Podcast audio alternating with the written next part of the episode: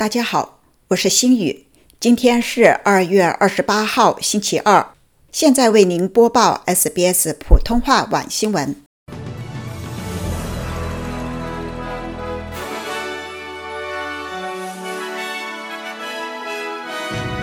退休公积金超三百万澳元账户的税率将提高。澳洲政府关注受西肺病影响的工人。计划明年去欧洲旅行的澳人将迎入境新规。球迷在比赛中为土耳其受灾儿童抛出玩具。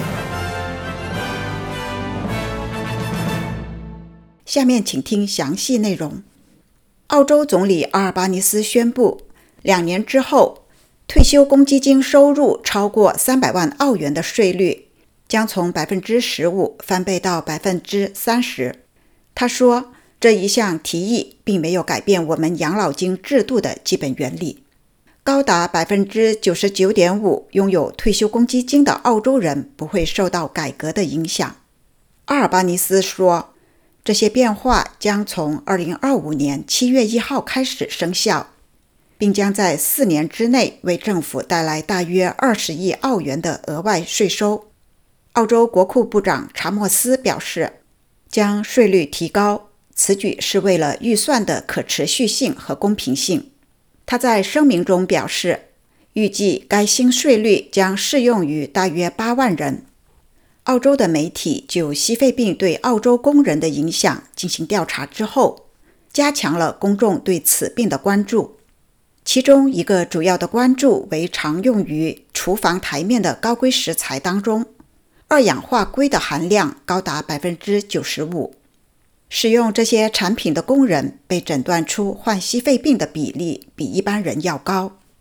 联邦和州政府的工作场所健康与安全部长于周二开会，商议可能禁止进口含二氧化硅的食材产品，以及加强监管。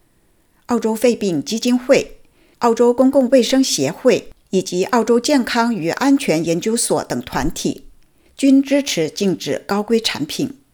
澳洲联邦政府在本月较早前承诺拨款三百九十澳元，用于由澳洲肺病基金会主导预防和宣传有关的内容。这是对二零二一年全国肺尘病工作小组报告的回应。报告中建议就此问题采取紧急的行动，制定管控包括吸肺病在内的肺尘病的方法。从明年年初开始。打算前往申根区的澳洲人将需要填写在线免签证的申请。在申根区的一项新的入境要求当中，澳洲的公民和全球六十多个非欧盟国家的公民一样，必须在线申请免签证。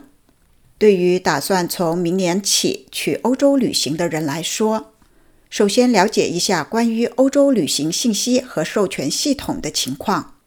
欧洲旅行信息和授权系统是一项新的强制性旅行前授权，适用于申根区，以获取有关旅行者的信息，提高安全性。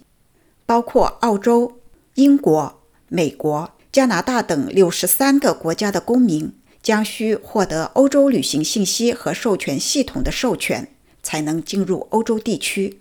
旅客可以在线访问欧洲旅行信息和授权系统的申请，填表大约需要十分钟。该链接将从明年开始向旅行者开放。在土耳其伊斯坦布尔举行的一场全球足球联赛当中，在开赛之后的四分十七秒之后暂停，随后成千上万的球迷将毛绒玩具、围巾和贝雷帽抛到了球场边。这些玩具将被捐赠给土耳其地震受灾的儿童。球员和后勤人员将这些玩具移到了球场的两侧。比赛继续进行，球场挤满了四万名球迷。一些人带来了自己的玩具，另一些人则从附近的俱乐部商店购买了玩具。土耳其政府救灾机构证实，在二月六日发生的地震之后。该国已经有超过4.4万人死亡。自第一次地震以来，如今有超过53万人流离失所，超过17.3万座建筑物倒塌。